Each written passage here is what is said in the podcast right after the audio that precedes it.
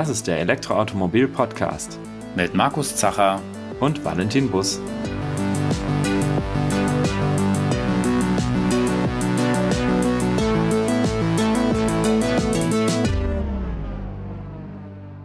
Ja, das ist die Podcast-Folge zur neuen Ausgabe des EAM Printmagazins, der Ausgabe 2 2023, die am 30.03. erscheint. Und äh, Markus, was gibt's denn für Themen im neuen Magazin? Ja, in der neuen Ausgabe ist vorne ganz groß der Maserati Gran Turismo Folgore drauf. Von daher ist das natürlich auch eins der Hauptthemen. Wir konnten schon eine erste Runde mit dem Sportwagen drehen. Und was so ein bisschen besonders an dem Auto ist, dass es erstmal der erste elektrische Maserati ist. Also auch Maserati geht jetzt in die Richtung.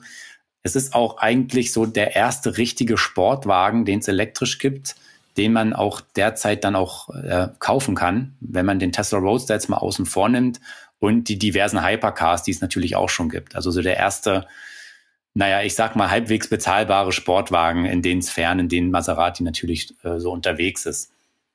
Und er ist auch mit 800 Volt Technik unterwegs und zielt auch damit ziemlich genau auf den Porsche Taycan ab, nur halt mit zwei statt vier Türen.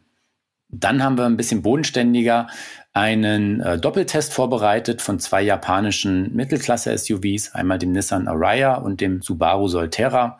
Von Nissan ist es jetzt mal wieder seit langem ein neues Elektroauto und von Subaru ist es das Erstlingswerk.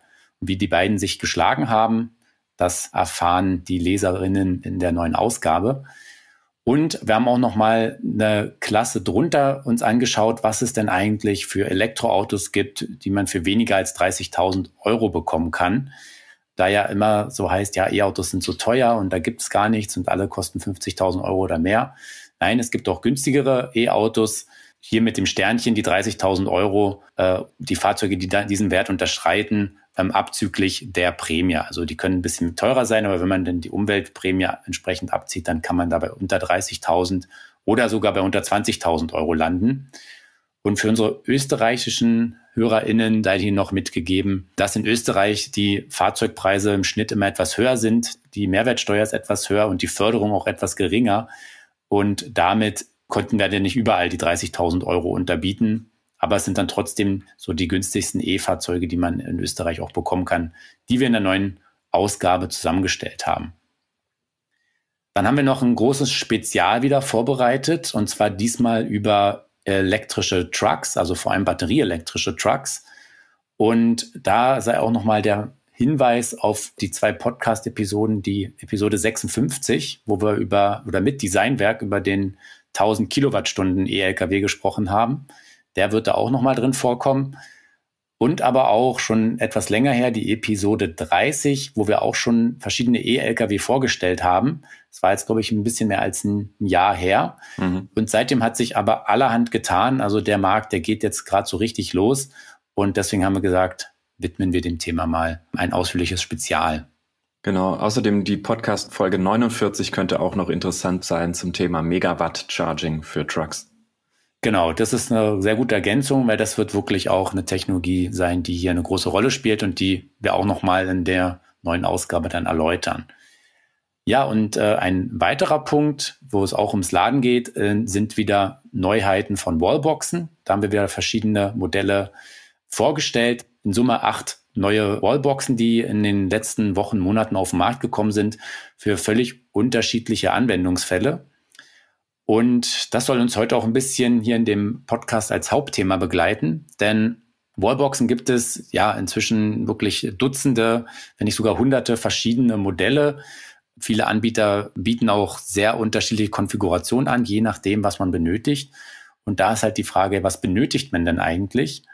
Und um das zu klären, haben wir uns heute einen Gast wieder in unsere Sendung geholt, der auch schon in der Elektroautomobil im Magazin ja unterwegs war mit einer Kolumne, seit vielen Jahren als Elektromobilist in der Szene unterwegs ist und außerdem Gründer und Geschäftsführer von Next Level Energy ist und darüber auch den Nice E-Shop oder den Nick E-Shop betreibt. Ja, herzlich willkommen, Stefan Kopeinik hier bei uns im Podcast. Hallo. Hallo und danke für die Einladung. Hallo. Ja, Stefan, ich hatte gerade noch mal den, den Shopnamen ähm, erläutert, Nick E oder Nice E. Wie wird's denn eigentlich richtig ausgesprochen? Ja, grundsätzlich sind wir da nicht so äh, eng. Du kannst beide Bezeichnungen sprechen. Grundsätzlich äh, die, die Kurzgeschichte dahinter war einfach so ein wenig die Hommage an Nikola Tesla äh, zu bringen. Wenn man bedenkt, dass die Marke Nick E-Shop 2017, 18 sozusagen entstanden ist, da war ja das Thema Immobilität dann gerade am Aufschwung und Tesla eben mit dem Model 3 am Kommen. Und wir haben uns natürlich gedacht, das wäre sicher eine tolle äh, Sache hier einen, einen äh, Wortwitz auch irgendwo mit einzubringen. Dadurch, dass man es eben mit diesem Bindestrich äh, zwischen dem äh, Cäsar und dem Emil äh, auch als nice lesen kann, und wir sind ja auch ganz nette Leute und immer bemüht, äh, wollen wir natürlich auch die E-Mobilität hervorheben, aber auch alles, was so mit erneuerbaren Energien zu tun hat. De, dem widmen wir uns ja auch mit dem Sortiment und der Dienstleistungen. Und deswegen dieses Wortspiel aus äh, Nick, E, Nice, ja, und eben Nikola, wohlwissend, dass Nikola sich mit Konrad schreibt, aber eben von der Aussprache her ist das eben so ein bisschen der Witz dahinter, unter Anführungszeichen, genau. Sonst wäre es der, der Nike-Shop geworden oder der mhm. Nick E-Shop. Ja, da hätte man vielleicht mit Nike passend. dann, genau, ja. hätte man vielleicht ein Problem bekommen, ja. ja. Genau. Ähm, ja, vielleicht der ein oder andere weiß es oder hört es auch. Du bist Österreicher. Wo, wo bist du gerade? Von wo aus äh, sprechen wir gerade mit dir? Oder sprichst du gerade ja. mit uns? Das ist ein wenig kosmopolitisch. Ich bin ja gebürtiger Kärntner, also aus dem südlichen Österreich. Äh, Wörthersee wird wahrscheinlich den ein oder anderen ganz sicher etwas sagen, auch im deutschen Raum. Ähm, von dort komme ich ursprünglich her. Unsere Firma, beziehungsweise wo wir eigentlich operativ tätig sind, da gehört zwar das Gebiet auch mit dazu, aber der Geschäftssitz befindet sich in Graz in der Steiermark und bin aber selbst privat noch äh, im schönen Oberösterreich vom Mittelpunkt her. Und äh, dieses sozusagen Triumvirat, wenn du so willst, äh, aus diesen drei Standorten ist eigentlich so mein Lebensalltag immer wieder. Ne? Mhm. Also äh, es ist zwar mittelfristig schon geplant, das zusammenzuführen, äh, auch äh, beruflich, aber momentan ist es halt eher so, da hat man halt mehr Zeit zum Ausfahren mit dem Elektroauto. Ne? Das ist halt dann die Kehrseite des Ganzen. Ne? Oder auch das Gute, da kann man viele Erfahrungen mit den E-Fahrzeugen sammeln. Äh, so ist es. Und mit der Ladeinfrastruktur, über die genau. wir ja heute ein bisschen sprechen können, ja. Genau, genau. Ja, dann können wir eigentlich mit dem Thema auch mal reinstarten. Und zwar die eine Frage, die sich immer oft stellt, wenn jemand nach einer Wallbox sucht. Vielleicht trivial, aber soll man eine nehmen mit einer Ladedose oder würdest du lieber dazu raten, eine mit einem festen Ladekabel zu wählen? Das ist, äh, das ist mitunter die zentralste Frage, die auch äh, ich im bekannten Freundes- und Kundenkreis immer wieder gestellt bekomme. Und sie ist ja auch elementar sozusagen, weil du machst dich ja in gewisser Art und Weise dann auch abhängig von der zur Verfügung stehenden Kabellänge, so man denn äh, eine Wallbox mit äh, fix angeschlagenem Kabel äh, dann auch wählt. Äh, da gibt's ja durchaus kürzere und längere, aber ähm, je nachdem, was man halt für einen grundsätzlichen Bedarf am jeweiligen Standort hat, das wissen vielleicht die meisten gar nicht einmal so genau äh, zu Beginn ihrer immobilen Reise unter Anführungszeichen. Da wäre es natürlich aus, aus äh, Gründen sozusagen der Flexibilität auf jeden Fall gescheiter, sich eine Lösung mit Buchse zu nehmen. Der Vorteil, wie gesagt, ist klar auf der Hand. Einerseits meistens sind sie günstiger in der Anschaffung, preiswerter, bei gleicher Funktionalität. Äh, andererseits habe ich halt die Möglichkeit, ich kann mein eigenes fahrzeugseitiges Verbindungskabel, also Typ 2 in dem Fall, ähm, zur Anwendung bringen. Und das kann dann natürlich zwischen zweieinhalb Metern, das haben wir auch öfter bei Kunden, die sagen, ich möchte nicht, dass das irgendwo im österreichischen salopp gesprochenen Gatsch liegt, ja, äh, im Winter. Äh, und auf der anderen Seite natürlich gibt's halt die, die sagen, ich habe einen großen Audi e-tron, äh, jeden sei es vergönnt, der das möchte. Und ich habe halt den, den Anschluss oder meine Parkmöglichkeit und Situation so zu lösen, dass ich halt unter 10 Meter nicht auskomme. Und das wird halt natürlich auch von Seiten der Anbieter eher nicht so stark verfolgt bis gar nicht verfolgt. Einerseits, weil es recht unhandlich wird, andererseits ist er Kostenfaktor und was halt noch dazu kommt, das Ding wiegt ja dann trotzdem auch etwas und das muss ja irgendwo auf der Wallbox vielleicht oder daneben irgendwo sozusagen äh, abgelegt werden können oder eben mhm. einge eingesteckt in eine Bucht oder sonst wo Kabelhalterung äh, fixiert werden können. Ähm, das ist die eine Sache. Und was dann aber auch noch dazu kommt bei diesem äh, Thema an sich, natürlich ist es ein Komfortzugewinn, wenn ich sage, ich habe hier an diesem Standort, den ich ja kenne, meist mit demselben Fahrzeug, Dienstfahrzeug, Privatfahrzeug, was auch immer, äh, ich kenne die Örtlichkeit ja und kann das daher besser abschätzen, ob ich jetzt eine äh, stationäre Wallbox oder eine Wallbox mit fixem Kabel oder Buchse haben möchte. Habe aber natürlich den Vorteil, ich, kann im Zweifel vielleicht mit einem Handgriff im besten Fall das Ding sozusagen wie man das aus der alten Zeit kennt mit der äh, Zapfpistole an der Tankstelle. Ich nehme das runter und äh, stecke ein und gehe, ja, oder authentifiziere noch und dann gehe ich. Und wenn ich natürlich da so eine Mehrkomponentenlösung habe, unter Anführungszeichen, ich muss jedes Mal aus dem Frank, aus dem äh, Kofferraum hier das Kabel erst rausfriemeln, auf gut äh, österreichisch, dann verliere ich nicht nur Zeit, sondern es ist auch ein Komfortverlust und gleichzeitig natürlich auch das Ganze wieder dann zurück, wenn ich fertig bin. Ich mhm. muss wieder abstecken, ich muss wieder verstauen. Im öffentlichen Bereich wäre es natürlich ein bisschen anders zu sehen. Da ist es eher gewünscht, dass man vielleicht äh, fixes Kabel hat ist natürlich dann auch eine Frage der Kosten, Vandalismus, das Ding fällt runter und dann hast halt mhm. natürlich dort auch vielleicht ähm, irgendwann einmal die Probleme mit mhm. irgendwann ausgeschlagenen Steckern. Na? Also das ist natürlich so die Kernfrage, aber für den klassischen User auf Neudeutsch würde ich halt sagen, äh, ich, ich würde es immer von der individuellen, selbstverständlich von der individuellen Situation äh, der Örtlichkeit des Pkw äh, abhängig machen. Und damit eigentlich kann ich relativ gut abschätzen, komme ich mit diesen klassischen vier bis siebeneinhalb Metern, die man so bekommt, ähm, bei den äh, Wallboxen mit fixem Ladestecker, der fixem Kabel dran, äh, komme ich, komme ich damit zu Rande, habe ich damit mein Auslangen? Oder möchte ich halt flexibel bleiben, weil das verschiedene Fahrzeuge sind, verschiedene Anwender sind, die da kommen oder weil das auch im Betrieb die Flotten zum Beispiel eben haben und dann entsprechend natürlich dort auch ähm, flexibel bleiben wollen. Mhm. Ja. Gut, dann ist der wichtige Punkt schon mal geklärt. Dann gibt's den zweiten natürlich für alle super wichtigen Punkt äh, der Ladeleistung. Welche Leistung ist denn sinnvoll in der Box zu haben? Gehe ich automatisch auf das Maximum, was verfügbar ist, um zukunftssicher zu sein? Oder ist es vielleicht schlauer doch, irgendwie nur LKW installieren zu lassen? Was würdest du dazu sagen? Ist auch eine absolut äh, richtige Frage, vor allem müssen wir es da auch wieder ein bisschen aufteilen, weil wir haben ja auf der einen Seite den, den Bedarf des Nutzers, der sagt natürlich, mehr ist vielleicht in dem Fall gewünscht, weil Zukunftssicherheit oder weil die Fahrzeuge vielleicht auch wieder einmal schneller laden können oder was auch immer. Was man hat, hat man auf gut Deutsch. Auf der anderen Seite ist es aber sehr schwierig von der technischen Seite und damit meine ich gar nicht die Wallboxen, die sind ja oft eh einheitlich und da kannst du es sogar umstellen äh, oder mhm. einstellen lassen oder über die App einstellen oder was auch immer. Da gibt es verschiedene äh, Lösungsmöglichkeiten. Aber wir müssen halt auch heute besonders auf die Netzseite denken. Die gibt uns durchaus, das ist in Österreich wie in Deutschland sicher sehr ähnlich und sehr, sehr lokal auch abhängig oft einmal von den Stadtwerken oder von den regionalen Netzen äh, und der Netzsituation, äh, welche Ladeleistung also welche Leistung generell bekomme ich dort überhaupt hin? Und wenn ich sie bekomme, mit welchen Kosten ist das für mich verbunden? Weil nur, weil der Netzbetreiber sagt, hier kannst du machen, kein Problem.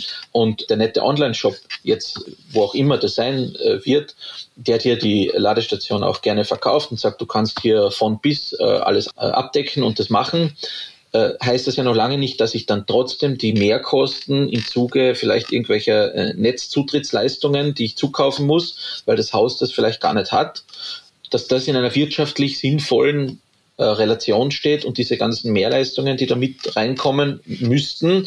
Ich habe da einen Verteilerkasten, eine Zuleitungssituation, ich muss ja das alles dann auch irgendwo darstellen das könnte dann durchaus äh, auch ein Hebel sein, unter Anführungszeichen, zu sagen, äh, schöner wäre es natürlich mit 22 Kilowatt, aber mein Auto jetzt kann es vielleicht gar nicht oder ich, ich brauche es einfach nicht. Und über Nacht ist das Thema sowieso gegessen, auch mit den klassischen 11 Kilowatt, die die meisten, ich sage jetzt einmal Häuselbauer oder, oder vielleicht Standplätze äh, mit, mit Versorgung eben haben oder darstellen können. Und auch das ist ja nicht immer leider gegeben.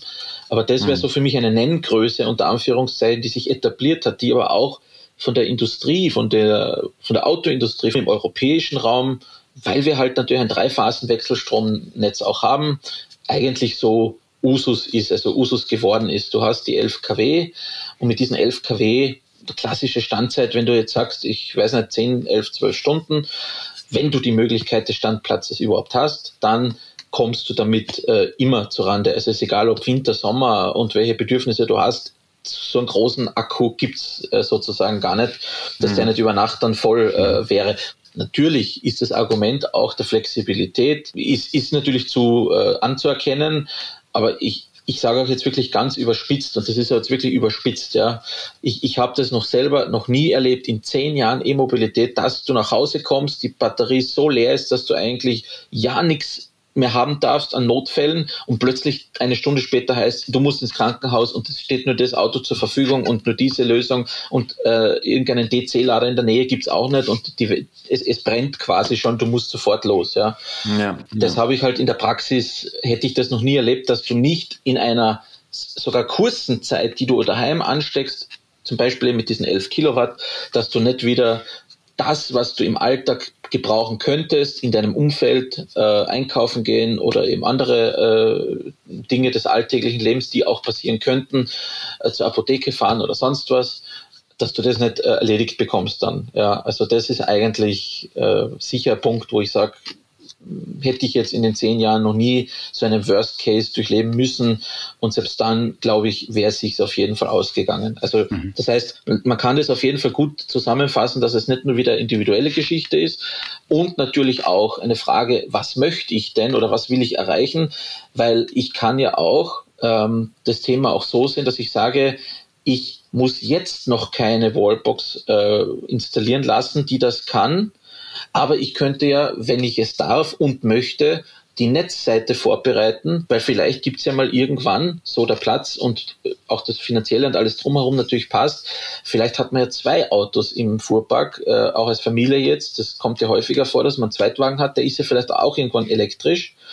Und wenn das dann der Fall ist, dann kann ich problemlos sagen, hier, Elektriker, mach mir bitte eine zweite Wallbox äh, oder was auch immer hier an die Hauswand dran.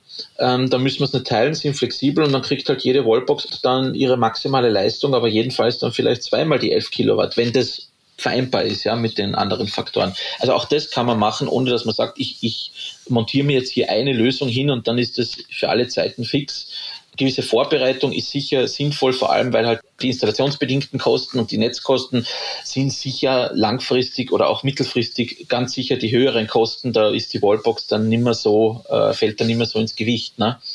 Das ist sicher äh, zu bedenken bei diesem Thema. Mhm. Also kann ich so ein bisschen festhalten, mit den 11 Kilowatt kommt man eigentlich immer gut aus. Ähm, das, das reicht aus. Wenn ich zwei Autos gleichzeitig laden will, dann sicherlich nicht schlecht. Man kann auf 22 Kilowatt gehen und die dann aufsplitten gegebenenfalls. Aber du hattest es ja auch erwähnt, wenn ich nur elf habe und ich würde die auf zwei Fahrzeuge aufteilen, dann reicht es normalerweise auch locker aus, um die Autos voll zu laden. Und es ist jetzt vielleicht noch eine Spezialität, in, zumindest in Deutschland, ich weiß nicht, ob es in Österreich auch so ist. Ähm, bis 11 Kilowatt äh, muss man eine Wallbox nur anmelden bei den Stadtwerken. Und wenn man auf über 12 kW geht, dann ähm, ist die Ladestation genehmigungspflichtig. Dann muss, müssen die Stadtwerke noch ihr Go geben, dass man das auch wirklich äh, ans Netz bringen darf. Also selbst bei einer heimischen Ladestation. Richtig, richtig. In Österreich haben, haben wir das sogar eigentlich noch strenger äh, mit den 3,6 kVA da kann man sehr weit jetzt ausholen, weil das ist eben ein äh, Politikum. Wir haben auch dieses höchstgerichtliche Right to Plug. Du hast es vielleicht schon mal gehört, ähm, dass vor allem ähm, Tiefgaragen sozusagen Nutzer, die jetzt äh, Wohnung haben oder Eigentumswohnung, dass die ein grundsätzlich verankertes Recht haben auf eine Ladestelle. Das ist natürlich auch in Österreich immer ein Thema. Mhm. Ich höre natürlich von den Kunden sehr viel, ich kann es immer wieder nur betonen, äh, es ist einerseits natürlich auch Sache des Elektrikers, hier die Auslegungen zu finden, die äh, Anmeldungen zu machen, die Genehmigungen zu machen, so, so es äh, zu genehmigen ist. Also ich würde das auf jeden Fall als, als äh, Bauherr unter Anführungszeichen hier über den Elektriker ähm, arrangieren und trotzdem im Zweifel natürlich beim örtlichen lokalen Energieversorger äh, auch Rücksprache halten. Ich habe selber einen guten Freund ähm, in Deutschland sogar, in der Nähe von Stuttgart. Mhm. Und der hat mir mal erzählt zum Beispiel, dass das Thema Schieflast, wir kommen ja dann vielleicht noch dazu, bei ihm auch hochoffiziell kein Thema ist. Also diese Schieflastverordnung in dem Sinne bei ihm so gar nicht greift. Der darf, wenn er will, die 7 kW auch einphasig ziehen. Ne? Äh, ist aber auch wieder abhängig davon, wie bei dir in deiner Umgebung, bei dem örtlichen äh, Netzbetreiber, Energieversorger, wie die Situation ist. Und ich würde es auf jeden Fall äh, dahingehend auch immer zuerst äh, prüfen, also die rechtliche Komponente, bevor ich da mit irgendwelchen Planungen und irgendwelchen ähm, Umsetzungsarbeiten beginne, weil das hat auch schon Fälle gegeben, wo es einfach heißt, das ist leider nicht möglich, ja, und dann stehst du da, wenn du vielleicht schon die Dinge bei dir sozusagen im, im, im Hof liegen hast und nur mehr drauf wartest. Ne? Also das ist sicher zu bedenken. Natürlich äh, sehr, sehr individuell dann zu beurteilen, ob es nicht auch mit weniger ginge. Und da spreche ich, ich spreche auch jetzt gar nicht von den mobilen Lösungen, die oft so, wo kein Kläger, da kein Richter, obwohl es eigentlich auch unter Ladeeinrichtung fällt und damit genauso die Genehmigungspflicht ist. Selbst wenn du sagst, du kannst es drosseln und das Ding kann aber 22 kW, müsstest du es eigentlich auch äh, genehmigen lassen. Ähm, da kommen wir dann aber immer, da kommen wir dann wieder zu diesen Grauzonenbereichen. Das mhm. Haus hat schon die Drehstromsteckdose und die ist schon bewilligt gewesen. Äh, und ob du jetzt da die Kreissäge anschließt oder die Ladestation, obwohl das ja auch von der technischen Seite was anderes ist mit Dauerlasten und kurzfristigen mhm. Lasten und so weiter. Mhm. Ich kenn's, ich kenn's natürlich, dass da viele sich einfach gar nicht äh, großen Kopf drum machen, obwohl es mhm. eigentlich vielleicht ratsam wäre. Also was auf jeden Fall gesagt werden kann, ich würde das immer über einen Elektriker spielen, der ja nicht nur die Zuleitung dann äh, eventuell dimensionieren muss, berechnen muss, die Querschnitte, sondern der ja auch dann im Endeffekt für die Leistung haftet, äh, dass das alles ordnungsgemäß ein, äh, abgesichert äh, und verlegt ist und äh, in Betrieb genommen wurde und dies auch gegenüber ich sage jetzt einmal, eben äh, Netzbetreiber und dergleichen bestätigen muss, wenn's, wenn er es muss. Ne? Mhm. Das würde ich halt auf jeden Fall hier ähm, dann schon äh, abgeben wollen. Ja. Auf jeden Fall, ja. Also das, äh, darauf weisen wir auch immer wieder hin, dass man da keine Experimente machen soll mit irgendwie selbstgebastelten Verlängerungen oder sonst wie. Denn im Zweifelsfall, wenn da was schief geht, kann äh, ja wirklich dann ein Brand entstehen und dergleichen. Und da ist man auf der sicheren Seite, wenn man eben einen Elektriker beauftragt, selbst wenn dann was schiefgehen sollte, ist dann eben der Elektriker haftbar und deswegen auf jeden Fall immer mit Profis arbeiten. Ja, auf jeden Fall, auf jeden Fall. Jetzt hattest du ein Thema ja schon so ein bisschen angeschnitten, äh, und zwar das einphasige Laden. Das ähm, betrifft ja immer noch einige E-Autos, das werden zwar weniger. Ähm, vielleicht kannst du noch mal so kurz zusammenfassen, was ist denn eigentlich der Unterschied zum, vom, zwischen einphasig und dreiphasiges Laden? Und du hattest den Begriff schon, die Schieflastbegrenzung schon eingeworfen. Ja. Vielleicht kannst du das nochmal kurz erläutern, was es da auf sich hat und was man da gegebenenfalls beachten muss. Oder du hattest jetzt in deinem Beispiel schon erwähnt, dass es nicht immer zutrifft, diese Schieflastbegrenzung. Ja, ja, richtig. Also man kann das Ganze sogar noch äh, ein bisschen ähm, äh, erweitern. Es gibt ja auch das zweiphasige Laden nach wie vor. Mhm. VW und auch äh, teilweise, wenn ich mich recht erinnere, Mercedes hatten das sogar äh, durchaus bei diversen Plug-in-Hybriden und eben dem E-Golf. Das wird vielleicht den meisten Hörerinnen äh, äh, etwas sagen ähm, in der neuesten oder letzten Generation, der konnte das ja auch zweiphasig laden oder der E-Up, also die Drillinge von VW, mhm. um, um jetzt sozusagen das abzugrenzen.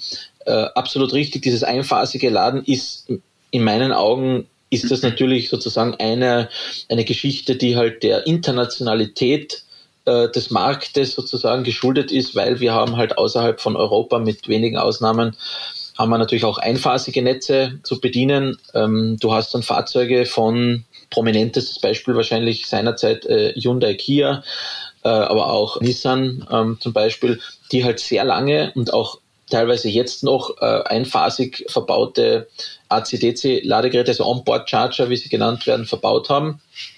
Und dort ist man natürlich hier, hat man ein bisschen ein Problem bekommen, weil du natürlich höhere Ladeleistungen als Nutzer haben möchtest. Das sind ja 7 kW oder die klassischen maximalen 7,4 kW sind ja nicht besonders viel unter Anführungszeichen. Und äh, Du brauchst aber trotzdem, dadurch, dass du nur auf einer Phase von an und für sich netzseitig möglichen drei Phasen, nur auf einer Phase diese, diese Stromstärke, also diese Leistung im Endeffekt dann beziehen kannst oder beziehen könntest vom Auto her, also das Auto ist der Flaschenhals in dem Fall, ähm, brauchst du relativ hohe Stromstärke und diese maximalen 32 Ampere ist eigentlich etwas, das die Netze besonders jetzt im Heimbereich, wenn man es jetzt vom klassischen Häuselbauer her vielleicht ableiten will, das ist also meistens schon hausseitig durchaus ein Maximum. Und hier jetzt auf dieser einen Phase diese Dauerlasten äh, zu haben, oft viele Stunden, weil du wirst sonst nicht fertig, ja, ist natürlich ein Thema geworden, wo dann viele ähm, auch sicherlich von der Netzseite her gesagt haben, das gehört eigentlich eingedämmt. Also auch diese Skiflastverordnung, wo sie denn gilt, das ist eben äh, von Region zu Region durchaus äh, unterschiedlich gelebt sozusagen. Dort ist es dann halt so, es kann dir passieren, dass es heißt, nein, äh, Deutschland zum Beispiel, du darfst maximal diese 4,6 äh, Kilowatt, ähm, 20 Ampere auf einer Phase in dem Fall, äh, darfst du ziehen, das ist kein Problem. Alles darüber fällt sozusagen in diese Schieflastbegrenzung. Äh, hat sich natürlich jetzt entspannt, äh, dadurch, dass man gesagt hat, okay, äh, der Markt, das Volumen hat zugenommen an Fahrzeugen, um so nationale technologische Charakteristika zu berücksichtigen. In dem Fall, dass man halt wirklich auch bei asiatischen Fahrzeugen jetzt BYD, MG und so weiter, diese neuen chinesischen Player, die jetzt äh, kommen oder gekommen sind, dass die von Haus aus sagen, wir sind dreiphasig im, im EU-Raum oder im europäischen Raum und äh, damit hat sich das Thema, damit gibt es das Thema der Schifflast in dem Sinne so nicht. Ja, für den äh, Benutzer äh, am Ende des Tages, wie du sagst, äh, es gibt noch einige Einphaser da draußen. Es gibt auch zweiphasige eben. Die verteilen das dann halt auf zwei Phasen, statt dass es auf einer voll ziehen. Der Vorteil ist halt natürlich, ich kann dann an der klassischen 11 kW Wallbox trotzdem meine 7, irgendwas kW ziehen, ähm, wofür ich sonst 22 kW Wallbox äh, gebraucht hätte, um überhaupt auf diese 7 kW zu kommen. Mhm im Endeffekt äh, muss man es auch hier, muss man auch hier die Kirche unter Anführungszeichen im Dorf belassen.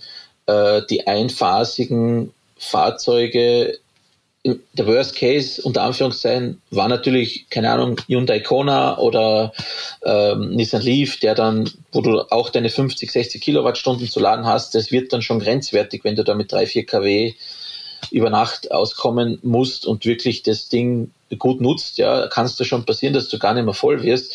Aber das sind auch Szenarien, wo ich sage, äh, hier sind natürlich einerseits die, die Händlerschaften beziehungsweise auch die Hersteller gefragt, diese Umstände dann vielleicht auch entsprechend zu artikulieren. Ist sicher teilweise passiert, oft nicht passiert. Ich, ich höre es ja auch von den Kunden dann immer wieder, die ähm, die einfach falsche Info, Fehlinfo bekommen haben oder wo AC mit DC verwechselt worden ist und auch der Verkäufer natürlich das in dieser Qualität vielleicht nicht so wissen hat können. Okay, sei dahingestellt und dann muss eine Lösung gefunden werden. Ja. Gut, ähm, kommen wir vielleicht noch mal zu einem anderen Thema, nämlich äh, das Thema Photovoltaik. Das beschäftigt ja jetzt sicher auch sehr viele Leute gerade. Äh, Photovoltaik wird bezahlbarer, das heißt, für viele ist es attraktiv, sich da Solarzellen aufs Dach zu bauen. Und wer ein Elektroauto besitzt, möchte dann natürlich auch das Auto eventuell aus dem Solarstrom laden. Was gibt's denn dazu Bedenken, beziehungsweise wie, wie kann ich da gut vorsorgen, dass ich am Ende auch ähm, mit meiner Wallbox praktisch aus dem Solarstrom laden kann?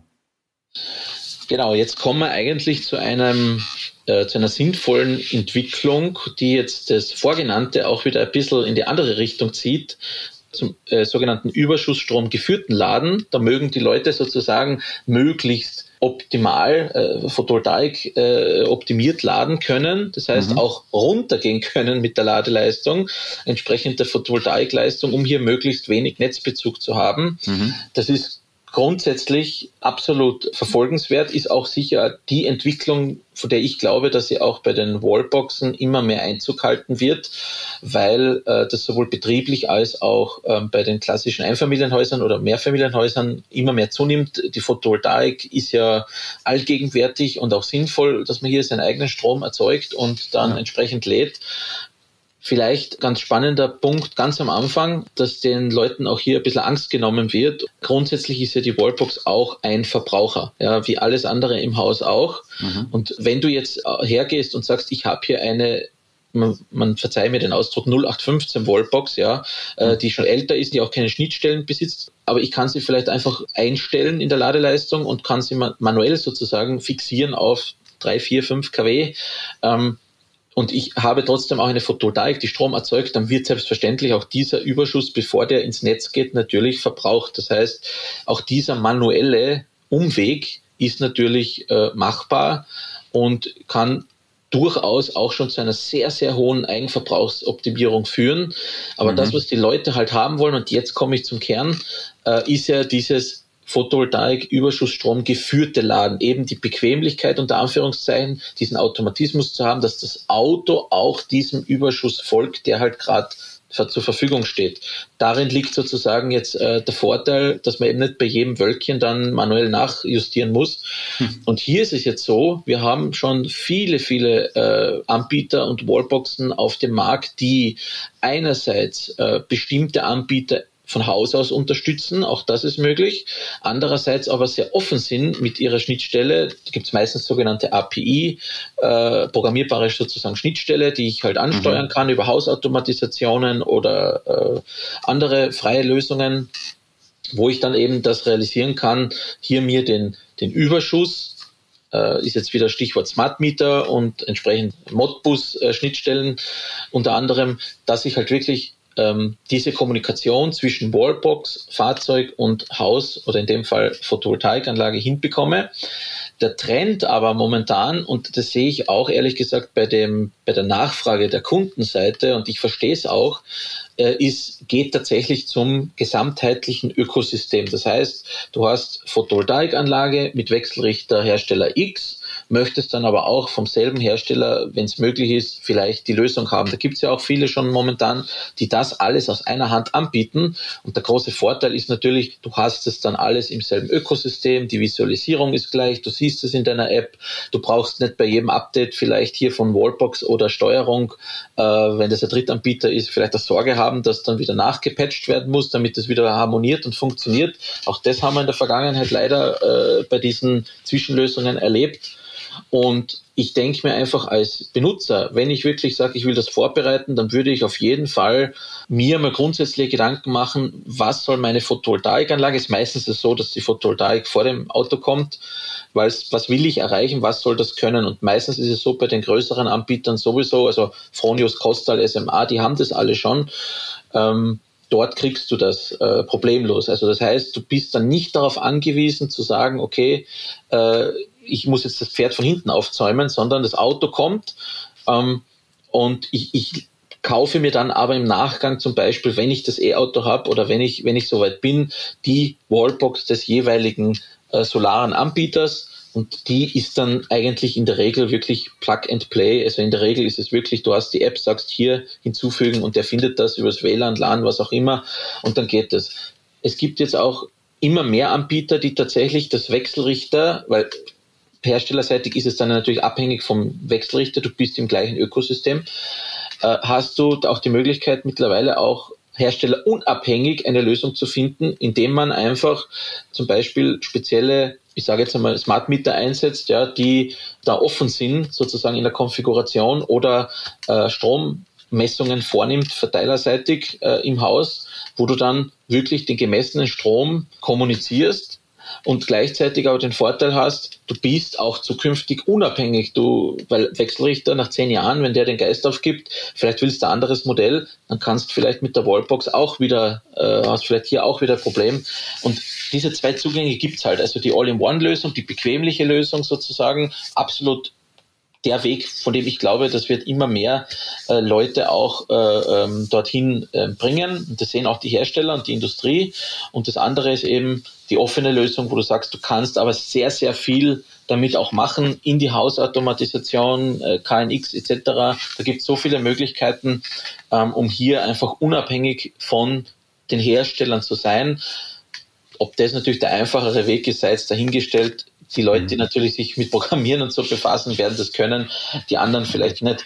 Und weil ich vielleicht noch als allerletztes das Thema mit dem Auto noch erwähnen sollte, weil das ist wirklich ein zentrales Element. Ich habe da viele Kunden gehabt, die gesagt haben, ich habe jetzt die Lösung X, ja, und das Auto Y, aber das Auto verkraftet es nicht, wenn die Wallbox automatisch von drei Phasen auf Einphasen umschaltet, weil das muss ja zwangsläufig, wenn ich jetzt unter 4 kW und weiter runter möchte, bis auf die 6 Ampere, also 1,38 kW, dann muss das Auto das in der Ladesession sozusagen in dieser aktuellen Sitzung ja auch unterstützen beziehungsweise einfach abkönnen. Und da habe ich schon gehört, da gibt es ein paar Fahrzeuge, die schmeißt es dann sozusagen aus der Ladesitzung raus, dann musst du es wieder neu aktivieren oder beginnt von vorne.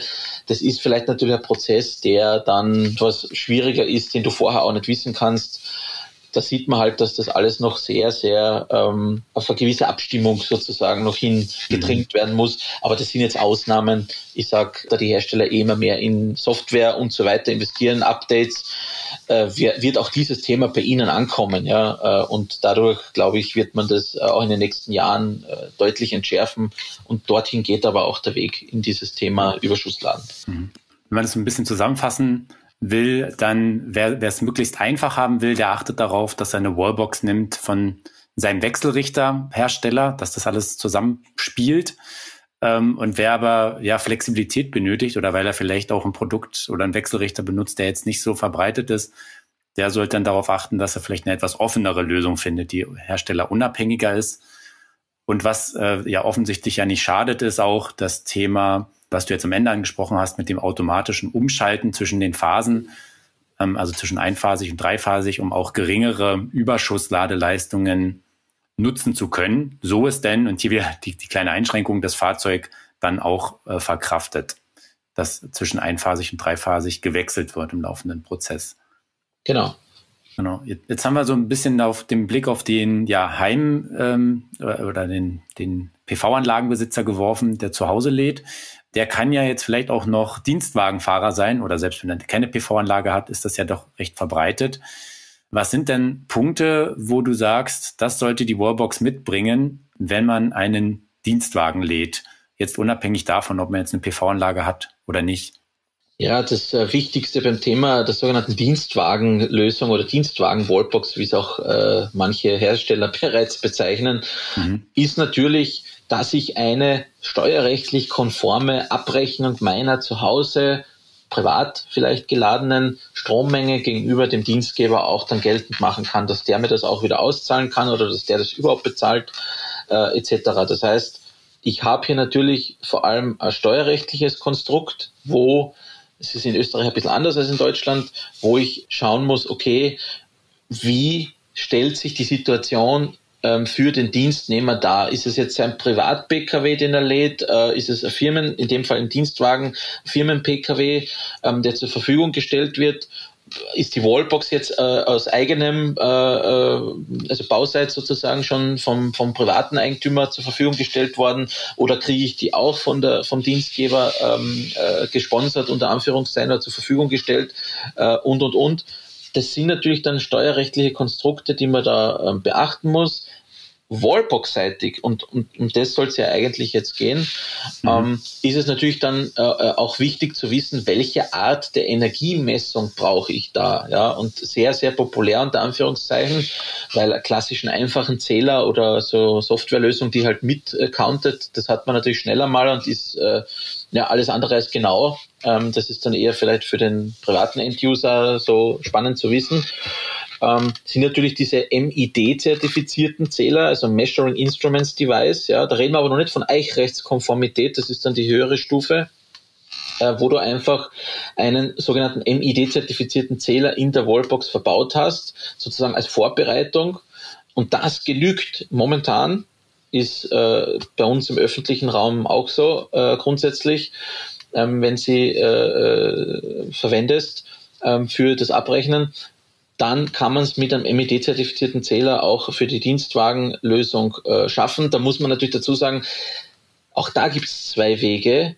Einerseits, ich kann das ja installationsseitig vorsehen, einen solchen Zähler. Mhm. Ob das natürlich sinnvoll ist, sei natürlich dann dahingestellt. Oder ich habe eine Wallbox, die das schon integriert hat, also diesen Zähler integriert hat.